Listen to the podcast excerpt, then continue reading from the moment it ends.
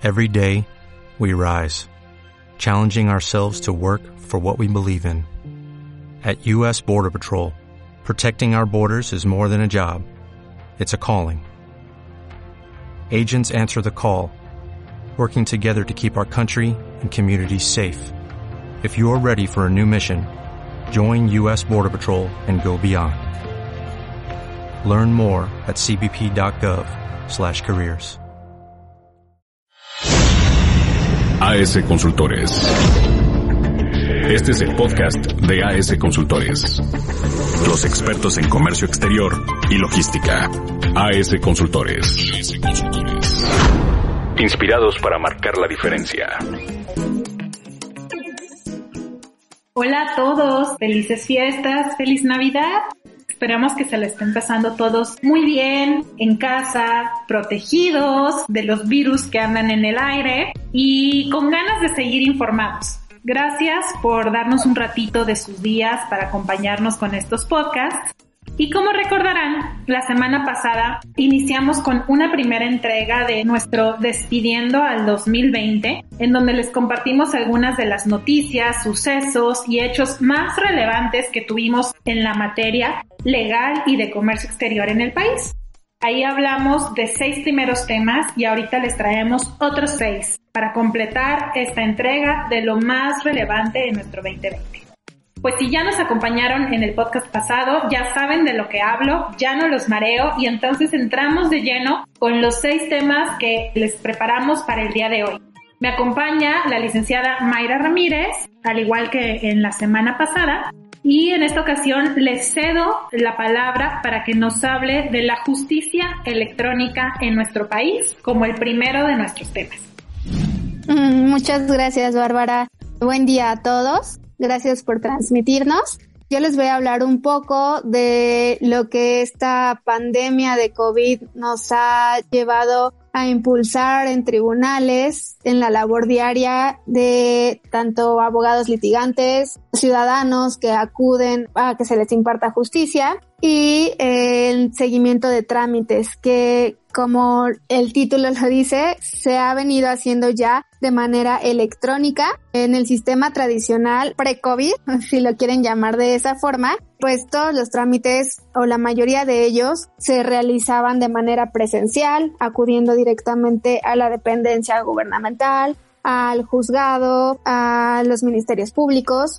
Ahora, en esta nueva etapa de plataformas digitales y de justicia en línea, el Poder Judicial de la Federación pues ha innovado o fue el primero que innovó estableciendo un portal de servicios en línea para trámites de demandas, no solo de amparo, que es pues la más importante, sino también en materias como para temas de controversias de arrendamientos, por temas de contratos, por muchos otros en materia administrativa.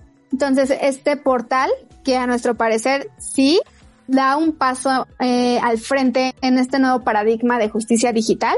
Sin embargo, pues tenemos otras reservas debido a que si bien te permite ingresar escritos, te permite presentar nuevas demandas, te permite darle seguimiento a un juicio en línea e inclusive celebrar audiencias en los distintos asuntos, lo que no te permite es revisar, por ejemplo, los informes que rinden las autoridades, o en los escritos y los anexos de la contraparte. Entonces, pues eso al final y al cabo, bueno, implica que tengas que calendarizar una cita conforme al sistema de citas en el tribunal, en los tribunales federales y acudir a revisar tu expediente.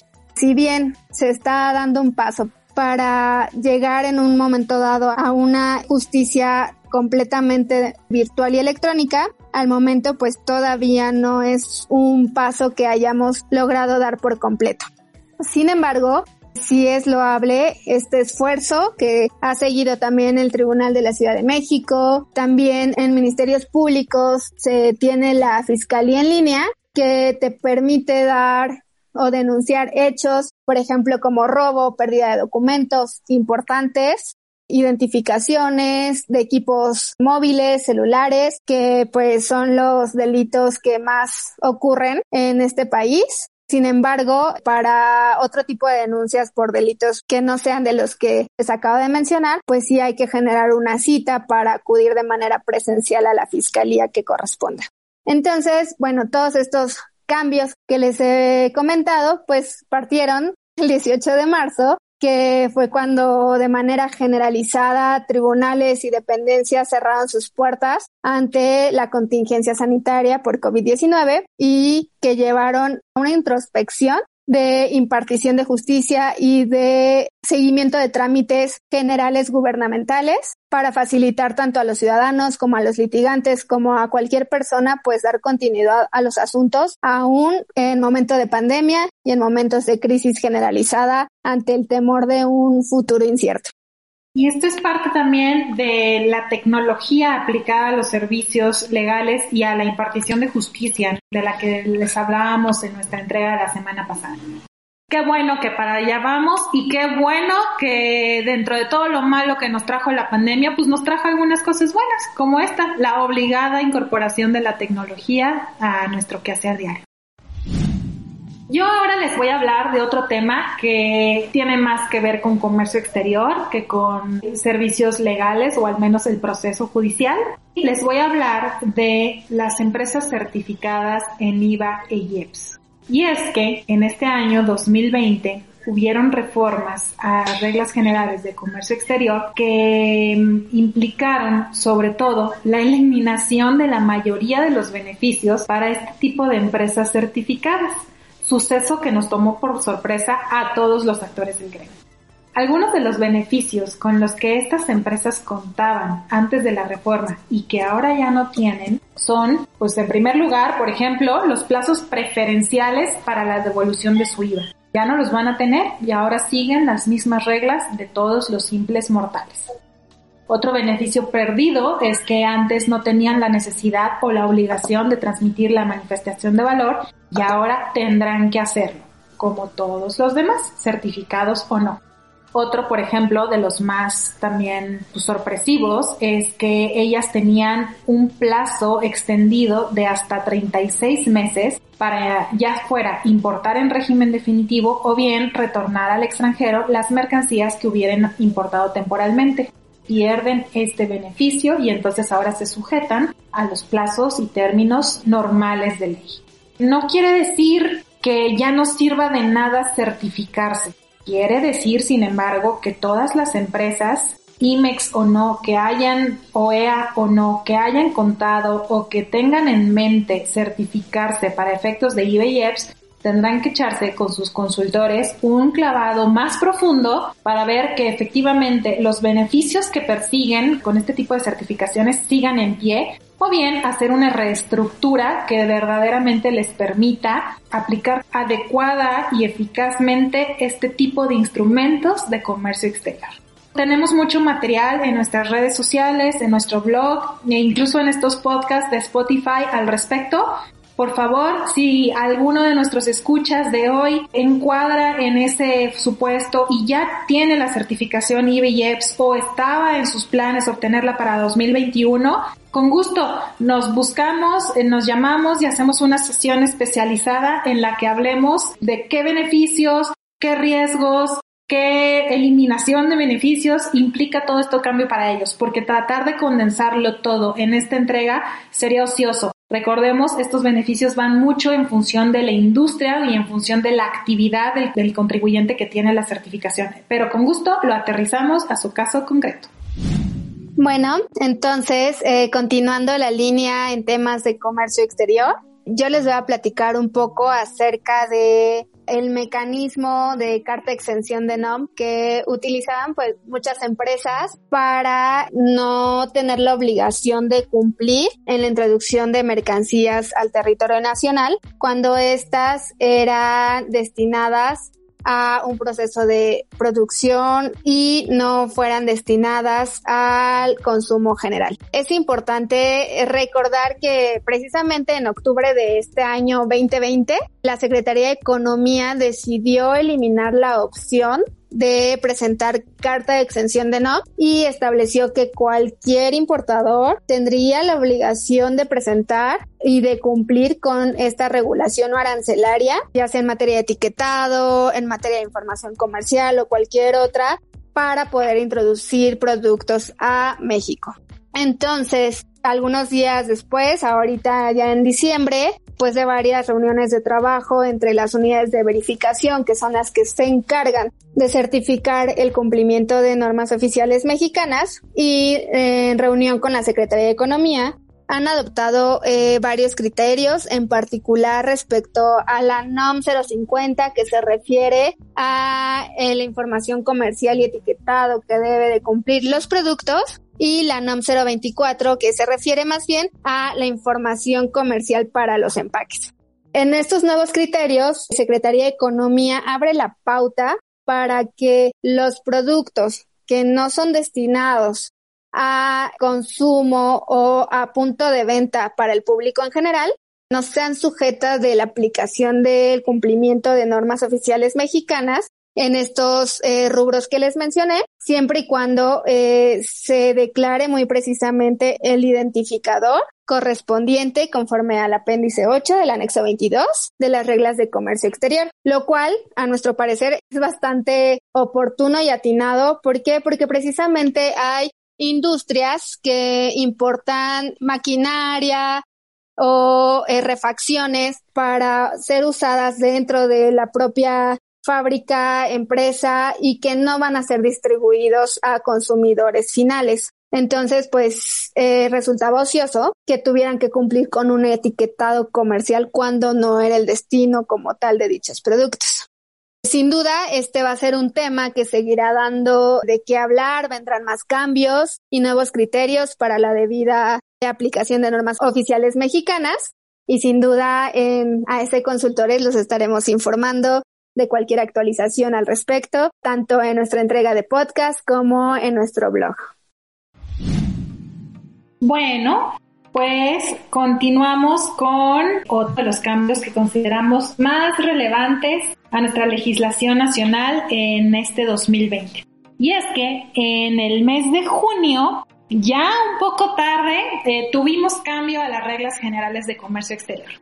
Y aunque cambiaron varias cosas de las que ya les hemos estado hablando en nuestro blog y en nuestros podcasts, incluso organizamos un webinar exclusivamente destinado a hablar de cada uno de los cambios de las reglas generales vigentes para 2020, eh, aquí voy a retomar lo relativo a la figura de la agencia aduanal.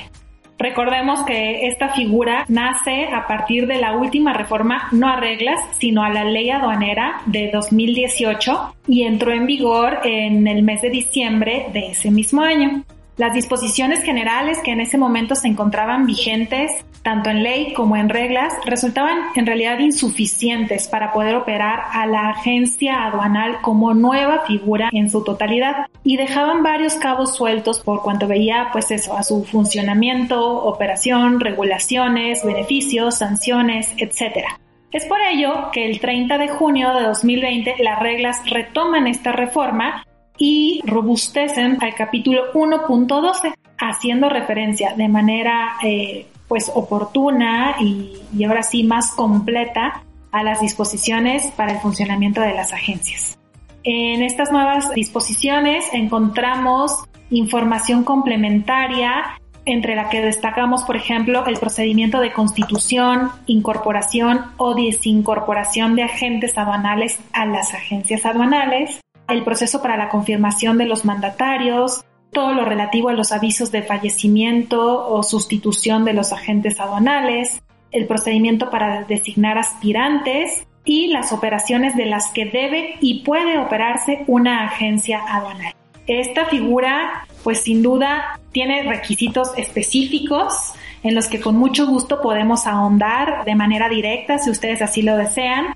Eh, trae consigo un trámite para obtener la autorización como agencia aduanal, por supuesto, y también trae varios beneficios. Creo que entre los más importantes pudiéramos mencionar que, pues por supuesto, representa la posibilidad de realizar despacho por las 49 aduanas del país, incluso cuando la patente de un agente aduanal se encuentre inhabilitada o suspendida, cancelada o extinguida siempre que la agencia aduanal esté integrada con otros agentes que no se encuentren en ese mismo supuesto. Y ya solamente con este beneficio, pues yo creo que todos coincidimos en que vale la pena echarle un ojo a esta figura. Aunque, lo tengo que decir, siguen habiendo cabos sueltos. Y el que más nos llama la atención y que, pues al menos en opinión de este despacho, creeríamos o esperaríamos se deba a pues un error de redacción de parte de la autoridad es que únicamente permite importaciones hasta por 5 mil dólares. Pues no nos queda ahí claro. O sea, por un lado me hace el beneficio de operar por todas las aduanas del país y por otro lado me restringes a operaciones de tan poca cuantía, pues le quitas todo lo atractivo a esta figura, ¿no? Nosotros actualmente ya presentamos una consulta ante la autoridad central para que aclare o nos diga cómo debemos de interpretar u operar este precepto. Estamos aún en proceso de esperar respuesta. Entre que fue COVID y ahora se atraviesan las vacaciones, pues se ha demorado más de lo que hubiéramos querido, pero seguramente en cuanto tengamos formal respuesta por parte de la autoridad, ampliaremos esta información para todos ustedes. Estamos a sus órdenes por si esta figura es de su interés y quieren abundar en esta información. Muchas gracias, Bárbara. Siguiendo nuestra entrega del día de hoy, vamos a hablar acerca de las nuevas facultades que se han delegado en distintas administraciones del SAT. Lo que creemos o en opinión propia es que se trata de actos que dejan ver que esta nueva administración busca fiscalizar de manera exacerbada a importadores en el punto de entrada al país, que son las aduanas, y por ello pues ha dotado de facultades a la Administración General de Aduanas, a la Administración Central de Apoyo Jurídico de Aduanas e inclusive a la Administración General de Auditoría de Comercio Exterior, que he de mencionar que anteriormente tenían facultades limitadas en cuanto a temas aduaneros propiamente en revisión y verificación de mercancías, pero ahora también podrán retener mercancías cuando se detecte que su introducción al país implica violación a derechos de autor y a derechos de propiedad industrial, como ocurre cuando usan marcas registradas o las colocan en productos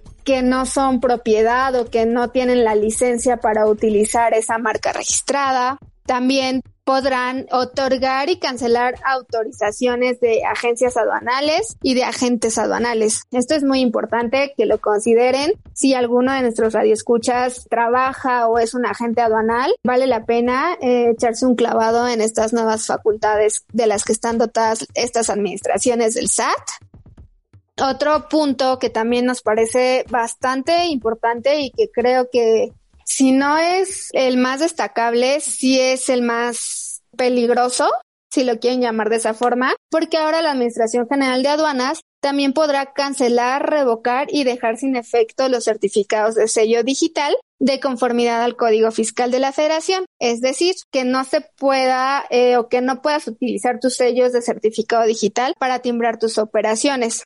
Esto cuando la autoridad o esa administración presuma que las operaciones que tú estás realizando son simuladas o son inexistentes a criterio de esa autoridad. Por supuesto, el Código Fiscal prevé un procedimiento para aclarar este tipo de cuestiones, pero no deja de lado que si la autoridad presume que tú estás realizando eh, una actividad que no existe o que estás facturando servicios o importando mercancías o facturando importaciones de mercancías que considera que son simuladas, pues en una primera instancia podrá bajarte el switch y publicar en la lista negra quincenal del SAT, pues el nombre de tu empresa o el nombre de la persona del contribuyente que presuma que al introducir mercancías al territorio nacional, pues está realizando alguna operación inexistente o simulada pues cualquier consulta que les surja al respecto de estas nuevas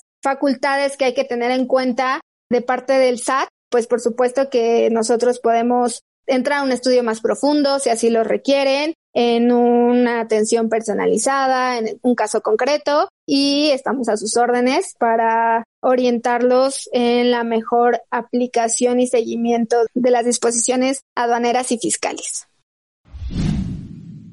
Oigan, antes de entrar con el último punto de esta entrega de nuestro top 12, quiero corregirme a mí misma. Y es que en el tema pasado del que yo hablaba de la implementación y funcionamiento de la figura de la agencia aduanal de acuerdo con las nuevas reglas de comercio exterior 2020, dije que era una de las obligaciones o requisitos que en nuestra opinión no comprendíamos que las agencias aduanales estaban limitadas a ocuparse de aquellas operaciones de importación y exportación con un valor máximo de 5 mil dólares. Esto es lo que les acabo de decir hace unos minutos.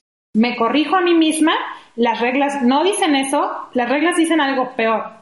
Las reglas lo limitan a 3 mil dólares está concretamente en la regla 1.12.10 de las generales de comercio exterior vigentes para 2020. Eh, nada más hacer la precisión que no son 5.000, como yo dije, son 3.000.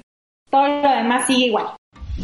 Y ahora sí, pues ya por último, la implementación de la NOM 035 para la atención de riesgos psicosociales en el trabajo. ¿Qué quiere decir esto y por qué se habla tanto del tema y vemos tanta información en redes y en blogs y en foros? Acuérdense que el TEMEC trajo consigo una ambiciosa reforma laboral que cambió alrededor de 500 artículos de nuestra Ley Federal del Trabajo. Esta reforma fue publicada el 1 de mayo de 2019, pero bueno, se da un periodo de tiempo en el cual todos nuestros ordenamientos, juntas y tribunales se irán adaptando para pues, poder adecuarse a estas nuevas disposiciones. Una de ellas, o al menos una consecuencia de toda esta ambiciosa reforma laboral, es que el 23 de octubre de 2020 entra en vigor en su totalidad la norma oficial mexicana NOM 035 STPS 2018. ¿Y qué quiere decir esta norma y cuáles son sus objetivos? Primero que nada, establece, mantiene y difunde una política de prevención de riesgos psicosociales en los centros de trabajo. Número 2. Adopta medidas para prevenir estos factores de riesgo y promover un entorno organizacional favorable. Número 3. Pretende identificar a los trabajadores que fueron o han sido o son sujetos a acontecimientos traumáticos severos durante o con motivo de la realización de sus funciones en su centro de trabajo canalizándolos pues para que adquieran una oportuna y correcta atención médica. Y número cuatro, difunde y proporciona información oportuna y adecuada a los trabajadores sobre su centro de trabajo, sobre sus derechos y sobre la importancia de proteger su salud no solamente física, sino emocional. Para su debida implementación, esta norma clasifica a los centros de trabajo en tres niveles dependiendo de la cantidad de sus trabajadores más o menos comparándolo con una mini empresa pequeña o mediana o una gran. Un centro de trabajo de hasta 15 trabajadores, centros de trabajo de, de 16 hasta 50 y centros de trabajo donde laboran más de 50 trabajadores. Dependiendo de la cantidad de trabajadores que tenga un centro de trabajo, pues se identificará el nivel de obligaciones a que se encuentra sujeto para que puedan cumplir con las disposiciones de ley, que esta norma es la que pues, nos las viene a, a plantear y a estructurar. Pese al esfuerzo de los centros de trabajo por ajustarse a los lineamientos de esta nueva NOM, su implementación, hay que decirlo, implica un reto. No estamos acostumbrados, y menos en estos tiempos de contingencia sanitaria, lo que nos ha obligado a patrones y a trabajadores a realizar actividades laborales por medio de la alternativa de home office, trabajo desde casa, en un principio no habíamos previsto y que también ahora la Ley Federal del Trabajo se acaba de adecuar para reconocer y reglamentar a esta figura. El estudio de esta NOM, pues puede o no ser sencillo, depende de qué tan robusta sea tu área de compliance o de recursos humanos al interior de tu organización. Nosotros, como siempre, con mucho gusto te podemos asistir y facilitar en el entendimiento y la aplicación de esta NOM a tu empresa o negocio, acompañándote durante todo el proceso para que pues, tú tengas la garantía de que estás cumpliendo con esta nueva reglamentación. No es optativa, ya es obligatoria. Recuerda que entró en vigor el 23 de octubre de este año. Entonces, si todavía no te has echado un clavado al tema, si todavía no lo tienes bien desmenuzado, si todavía no, no has identificado cuáles son las obligaciones que le corresponden a tu negocio o centro de trabajo de acuerdo con el número de empleados que tengas registrados ante la seguridad social, pues ya vas poquito tarde. Hay que echarle un ojito a este tema. Estos son los 12 temas que preparamos en este top 12 que se llama Despidiendo al 2020. Por supuesto, hay más. Hay más, hay más, hay más, pero como el que mucho abarca, poco aprieta, no los trajimos nosotros todos porque también nuestras empresas hermanas de las comercializadoras de Grupo Sierras tienen su propio top 10 y también nuestros partners del área de informática tienen su propio top 10 y por último nuestros partners del área de logística tienen su propio top 10, pues nosotros aquí nos enfocamos en los que tienen una repercusión directa en la impartición de justicia o la administración de las aduanas y el comercio exterior en nuestro país. Esperamos que les hayan sido de utilidad. Les agradecemos muchísimo el habernos acompañado en todo este año eh, tan especial y que vino a revolucionar nuestra forma de trabajo. No nada más la de nuestros clientes, importadores, exportadores, agentes aduanales, recintos fiscalizados, actores de comercio exterior, transportistas, sino incluso las de despachos consultores como nosotros. Gracias por acompañarnos en nuestros webinars, gracias por escuchar nuestros podcasts, por leer nuestros blogs, por darnos like en redes sociales. Estamos a sus órdenes, toda la retroalimentación que nos puedan hacer llegar nos sirve porque de nada funciona generar contenido si no es de interés. Esto es para que ustedes les sirva, para que ustedes les aporte y para ir haciendo más grande y más profesionalizada esta bonita comunidad que entre todos hemos formado. Tengan felices fiestas, tengan un hermoso inicio de 2021 y que 2021 eh, nos sorprenda, pero nos sorprenda de manera positiva a todos. Les mando un abrazo y los dejo con Mai, que también se quiere despedir de ustedes. Muchas gracias, Barbie. Nada más que desearles un feliz año, feliz Navidad, que estén en la medida de lo posible saludables y que continuemos siguiendo las medidas sanitarias y cuidándonos todos. Recuerden que si te cuidas tú, nos cuidamos todos. Y también los invitamos, por supuesto, a seguirnos en nuestras redes sociales. Nos encuentran en Facebook, en Twitter como AS Consultores, Instagram LinkedIn y eh, nuestro canal de YouTube. Si no has podido estar en alguno de nuestros webinars que hemos presentado a lo largo del año, pues en YouTube los puedes encontrar, escuchar, descargar y mantenerte informado y actualizado en cualquier tema, comercio exterior, fiscal, aduanero y laboral. Muchos otros más también. Y como decía Bárbara, pues también nuestras empresas hermanas tienen sus propios canales en donde también, por supuesto, encontrarás contenido de interés. Bueno, pues les deseo un excelente inicio de año y que tengan un próspero 2021. Bye, bye. Hasta luego. Felices fiestas. Bye. ¿Quieres opinar?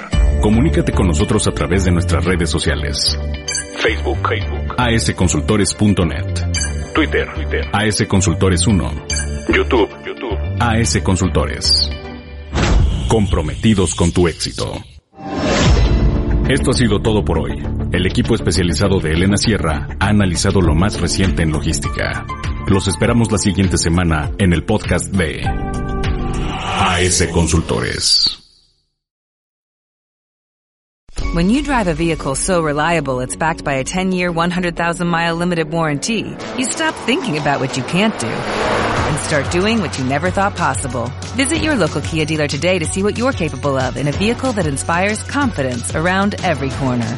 Kia, movement that inspires. Call 800-3334-KIA for details. Always drive safely. Limited inventory available. Warranties include 10-year 100,000-mile powertrain and 5-year 60,000-mile basic. Warranties are limited. See retailer for details.